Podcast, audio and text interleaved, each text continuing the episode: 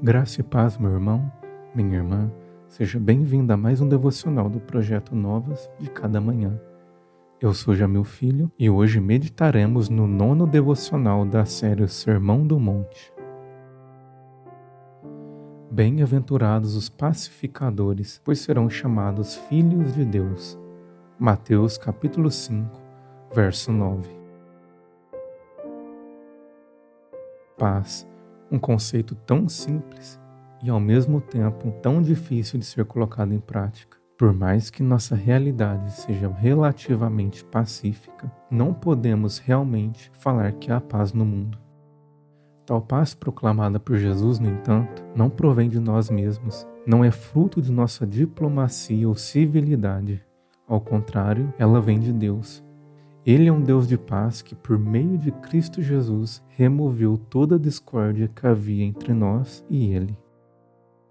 Esta paz se reflete em dois aspectos essenciais da vida cristã. O primeiro é a responsabilidade com o anúncio do Evangelho, e o segundo é a manifestação do amor de Deus e a compaixão nos relacionamentos interpessoais maior obra de pacificação não é aquela que prega o fim das guerras humanas, mas a que proclama o fim do abismo que havia entre Deus e os homens. Em Cristo Jesus não há mais condenação. Toda acusação que havia contra nós foi cravada na cruz e agora temos paz com Deus, a Shalom, a plenitude que havia sido perdida no Éden. E à medida que somos preenchidos pela paz proveniente de Deus, a manifestamos em nossos relacionamentos pessoais. Jesus nos chama para a tarefa de pacificação e isso nos revela uma realidade que muitas vezes perdemos de vista. Precisamos urgentemente desenvolver, com o auxílio do Espírito Santo, uma postura ativa de rejeitar e abafar todo tipo de conflito. Não é natural que os súditos de um reino de paz vivam em constante guerra com seu próximo. Menos natural ainda é alguém que afirma ter recebido a Shalom, a plenitude da paz de Deus, mas vive com o coração preenchido por amargura e ressentimento. Os pacificadores são filhos de Deus, pois refletem o caráter pacífico do Pai.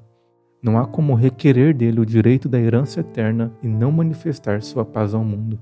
Não há como declarar ser filho de um Deus de paz se não vivo em paz com o próximo e principalmente em paz com meus irmãos na fé.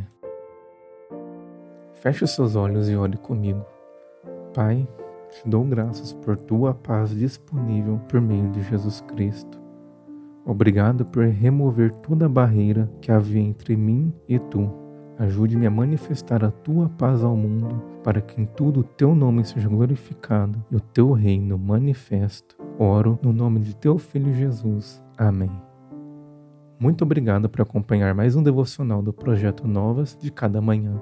Lhe espero amanhã no próximo devocional da série o Sermão do Monte. Que Deus abençoe grandemente o seu dia.